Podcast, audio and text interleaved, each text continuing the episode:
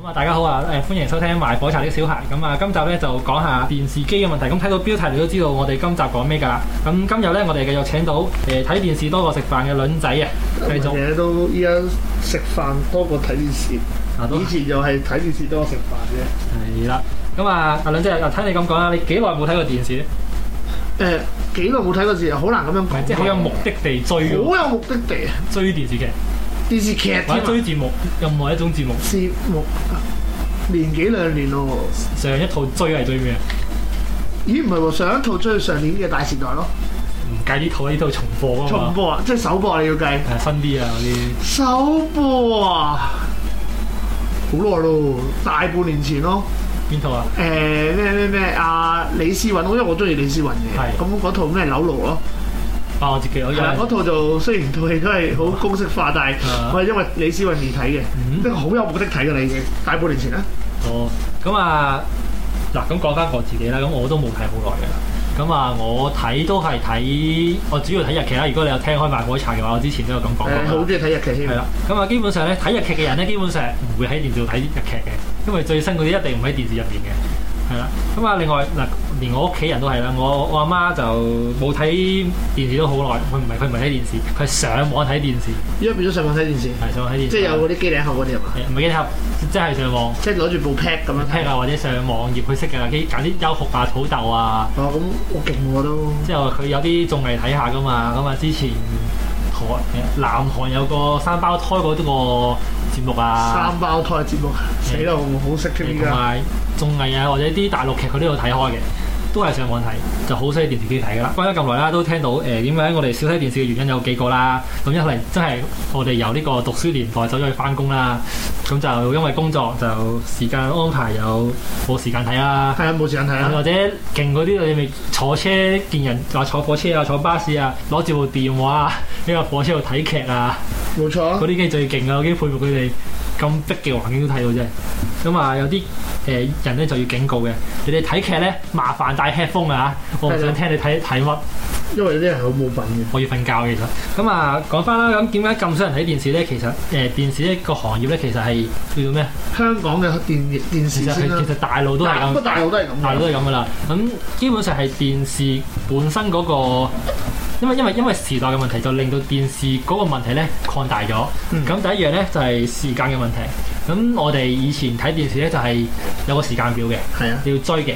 例如我小學嗰陣時動播卡通片咧，就係、下晝四點半鐘閃電傳真機，嗯，或者係剪啲上嚟啦之後，就開始播動畫，嚇之後就五誒誒四點半一套啦，五點一套啦。係啊，咁我好有印象就係五點播《寵物小精靈》，係咁我係翻下晝班嘅。係。咁翻下晝班咧，基本上係睇唔到五點嗰套嘅，誒，得呃你哋可以幫到你啦，錄影機咯，啊係啦，就錄影機。咁嗰陣時咧係開始少用啦，插名打入去啦。嗰陣時打一打餅都貴㗎，一餅都十幾廿蚊啊你㗎，唔買得多啊嘛，係啊，誒、即係你錄完咧你要鏟嘅喎，你唔可以係啊 keep 嘅喎，即係嗰啲 memory 喺裏邊，你唔可以鏟咯，所以一好似兩個鐘因為極限都係百八十、一百八一三百個八鐘十都三個鐘嘅，啊最最大問啱題啱可以錄到一套電影。以前用錄錄影機好搞笑㗎嘛，誒、播播錄錄下，咦？點解冇晒嘅？點解哎呀夠鐘啦，冇得錄啦，跟住佢就會自動誒翻返去翻翻去最洗帶零，跟住佢就開翻俾你咯。係啊，咁啊最大問題唔係咁樣，最大問題錄嗰個唔係你。係啊，係你阿媽。之後咧，你通知佢五點鐘記得撳掣喎，係啦，要通知人添，仲要唔係電腦㗎，係人手人㗎。手啊。咁咧，基本上咧係失敗嘅，啊，因為佢話咁忙，鬼得阿幫你撳啊，係啦，唔記得咗你會好唔開心啦。非常唔開心。因為冇得再睇嘛，以係為以冇以前我真係有個概念就話，哎呀播咗，因為重播，但係唔知幾時有得重播，就以後冇得睇咧，我會好唔開心。我真係有試過唔開心，之後咧，唯一嘅方法就靠你朋友啦，真係係啦，身但係邊身邊肯定有啲朋友咧係錄咗成套十幾廿餅喎，係你見啦，佢。跟住話呢個係一個珍藏系列。珍藏佢你就攞翻嚟睇，煲一煲煲好耐可以。以前仲好玩就係咩攞錄影機就話，唔該幫我 cut 廣告喎，一到廣告就唔錄住，手動啊定係手動啦，梗係，哦跟住唔錄住，好啦，就係到誒錄播完廣告啦，再撳。係啦，咁啊，為咗如果你要突破呢個時間表嘅限制，一係你用錄影機啊，或者出面有有得租帶，我記得係嗰、個年代就仲有租帶呢樣嘢嘅，係啊，你有冇租過？誒有有租過有租過，不過誒，呃咁、另外咁錄影帶個年代好快嘅，其實我嗰個錄影帶係用咗幾年之後，已經 VCD 已經已經有㗎啦。係啊之後就 DVD 啦，係咁啊，去到而家呢個年代，哦乜都乜都唔使啦網，上上網搞掂啦。咁啊，我記得我中學嘅年代就 BT 嘅係 BT，喂依，BT 家都有而 BT。家都有，不過嗰個年代就 BT 好勁嘅 BT 好勁嗰陣時話標榜話個速度仲快過你點對點咁樣誒咩 search 一啲嘢例如 Fox 啊嗰啲啊嘛，仲犀利過咁啊，串流都麻麻地嘅，嗰、個年代我都有用串流，我用優酷土土豆睇日劇嘅，不過但係好慢。但係好慢，同係而家比係差好遠嘅，咁依家唔所以多止所以唔止啦多數都係用 BT 搞掂佢。同埋而家啲 BT 先進到咧，你可以百度嗰個 BT 咧可以離線 BT，冇錯 係好勁！係。當你翻工嘅時候，佢可以自動幫你即做係。以前 BT 係點咧？嗱，例如我 BT 十二集嘅日劇啦，咁咧你要 download 咧就要長開部電腦通宵。係咁 download，而家唔使，百度幫你搞掂佢，百度幫你 download 完十二集之後，你逐套逐套攞落嚟，冇錯。係啦，咁啊用呢個方法去突破呢個時間限制，而家唔使啦，隨時睇都得啦。總之你有得上網就搞掂。咁啊，另外一樣個限制就係、呢，誒、以前睇電視呢，就真係你真係要坐定定喺屋企睇嘅，就你唔可以周圍睇嘅。就例如誒，又講翻頭先啦坐定定睇 咯，係例如我要五點鐘要睇《寵物小精靈》，我由學校，即使我學校同我屋企交通路程得嗰十分鐘，我都要跑翻去。 好好彩啊！睇到臨尾十五分鐘， 有時係好好好唔開心嘅，有時呢啲嘢即係如果如果個阿 Sir 牛牛沉得滯，係啦，或者留瞓哦你話堂，瞓到話或者留咧，你堂，係啊，你係咁先噶咯喎。係咁先，拜拜。咁啊，或者嗰陣時睇電視，除咗屋企，一一係去茶餐廳，或者踎喺電器鋪門口。冇錯，不過冇聲嗰啲就，你嗰個冇聲睇，咁睇電視。咁啊，而家多謝 Steve Jobs 啦，發明咗一樣嘢叫做 iPhone。就基本上咧，而家個個睇電視咧，就基本上咧，你只要有部 iPhone 或者 iPad 咧，都睇得㗎啦。咁啊，不過有 iPhone 之餘咧，仲有另外一樣嘢配合，都係上網。冇錯。你冇上網，你什麼都不是你。有冇誒、呃有個方法，就你喺屋企用 WiFi download 定啲劇落你部 pad，當你部電話或者你部 iPad 度 download 定之後就上車睇，好似頭先開頭咁講。不過我都想補充就係話，以前真係睇係好唔方便嘅，甚至乎誒、呃我以前好中意睇《男親女愛》，即係黃子華都姐嗰套。咁、有一集咧，唔知你記唔記得佢哋世紀之吻。咁以前咪全是大飲茶嗰時有預告喎。啊，嗰時啊唔得，我一定要睇，我一定要睇。啊點知咧九點幾我瞓咗覺，男親女愛嗰時係十點檔嚟噶嘛，冇睇到，哇！我係敏感到係幾日，點解冇得睇？我 miss 咗呢集，點解我 miss 咗呢集？所以我開頭會覺得會唔會有誒、呃一啲嘢可以俾我預錄咧？以前咪有個叫做誒、呃、電訊盈科有個叫做咩預錄嘅咩咩咩，有個電視嘅叫做數碼電視啊，誒知嗰個叫咩道，幾你好啊？唔係機靈，不過係誒好智慧式嘅，我冇用啊， 嗰、個係有幫你做埋預錄時間嘅，即係 Now 嘅前身啊，做一啲類似預錄嘅工作嘅。我唔記得佢叫咩名，有機會話俾大網友聽先。你繼續啊。如果識嘅聽眾誒留言俾我哋啊。係啊，咁啊，另外一個誒、電視機、電視台俾你嘅限制就係節目嘅限制，即係例如我你知我頭頭先講咗，我係好中意睇日劇嘅。咁例如我記得有一次做咩咧？誒、交響情人夢。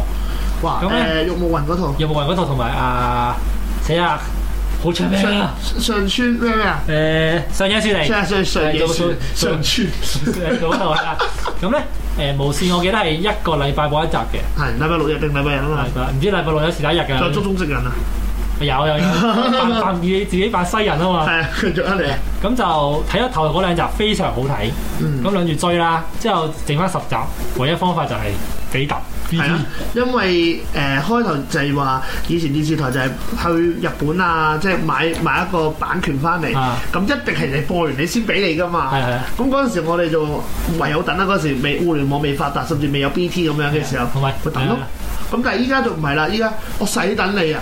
依家無線播嗰啲我哋一路睇晒啦，甚至係 ViuTV 嗰套咩《泰的後裔》啲啊睇晒啦，只不過我想聽下廣東話配音啫嘛。嗯，係啦，咁啊，基本上係啦，咁基本上你上網就睇就睇到嘅㗎啦。咁其實佢而家都做得幾快㗎啦。其實你無線，我記得最因為無線一定要配音嘅，就係最快就啊兩個禮拜就動畫嚟嘅。之前鋼煉就同日本同步，就時間差又爭兩個禮拜，係啊，咁就誒不過而家就少好多。咁 View 就最快嘅，啊，因為因為佢就冇配音，淨係做字幕，就佢自己就全文四個鐘搞掂。嗯，就例如《太陽的後裔》就黃色嗰只 app 啊，唔係藍色嗰只 ViuTV 一另外兩、嗯兩兩樣嘢嚟嘅啲聽眾。係你繼續誒、呃就係、講。可能其我哋揾一集去分簡單介紹翻 View 咧，佢就韓國播完四個鐘之後咧，就會喺 View 嗰個 OTT 嗰個 Apps 咧就有得睇字幕版嘅。我係我係睇呢套嘅，嗯，不過我講翻先，原來電訊盈科係叫互動電視，紅動電視係咪而家嗰啲咩紅即係色、藍色、綠色嗰啲撳撳撳係嗰以啲？前嘅，即哦係以前嘅前身咯。你咁講因為佢完咗互動電視就會有，唔係以前互動電視係可以用電話，佢以前 IDD 咁先會出進嗰啦啲誒智能電話去同你玩遊戲嘅，跟住佢可以用電話嚟控制個誒、呃、電視機去預計一啲即係預錄一啲你中意嘅嘢嘅。咁不過呢個我講完啦，你繼續啊。咁先係啦。咁啊，頭先我講就講咗三點啦。呢三點咧就係點解傳統電視嗰個缺陷嚟嘅。咁誒、呃第一樣就係嗰個時間問題，你就而家唔使受佢限制啦。我想幾時睇就幾時睇啦。咁啊，另外就係、嗰個地點，我唔使逼住我哋喺屋企睇，坐定定睇電視，我可以出街睇又得。例如我誒翻工嘅，我由呢個北區翻港島嘅，坐車坐成粒鐘，基本上一套劇搞掂㗎都啦。 Q 到 time 嘅都，係啊，來回睇到睇到兩集噶啦，咁樣。咁啊，第三樣就係嗰個節目內容，你唔需要電視台限你睇乜就睇乜，你想睇乜你上網揾都揾到噶啦。你想睇韓國劇又有，睇日劇又有，美國片又有，你上網睇都搞掂噶啦，所有嘢。咁基本上呢個都要拜兩樣產品所致嘅，第一樣就係互聯網，一定誒五誒五十六 K 嗰個年代就做唔到，因為真係太慢。個轉個變個速太慢啦。誒、呃光纖開頭都未得嘅，十誒嗰陣時好似得幾 m 嘅，我記得係要去啊到近係咪呢近呢十年定呢幾年誒五十 m 一百 m 寬頻就冇問題啦，串流都搞掂啦，好順啦。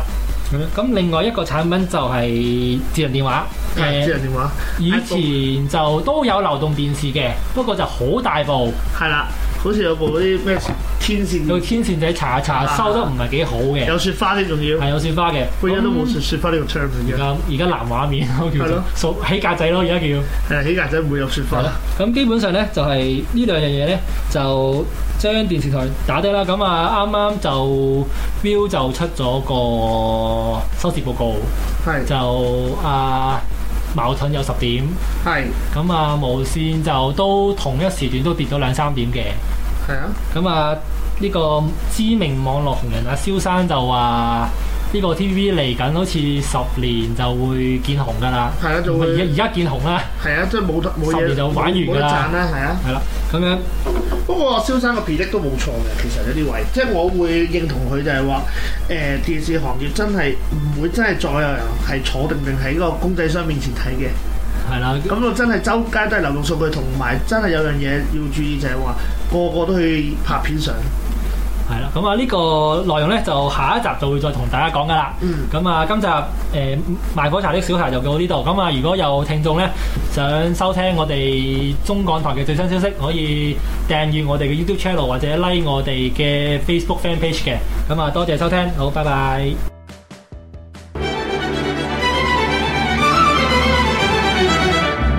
環球思維，香港本位，中港台。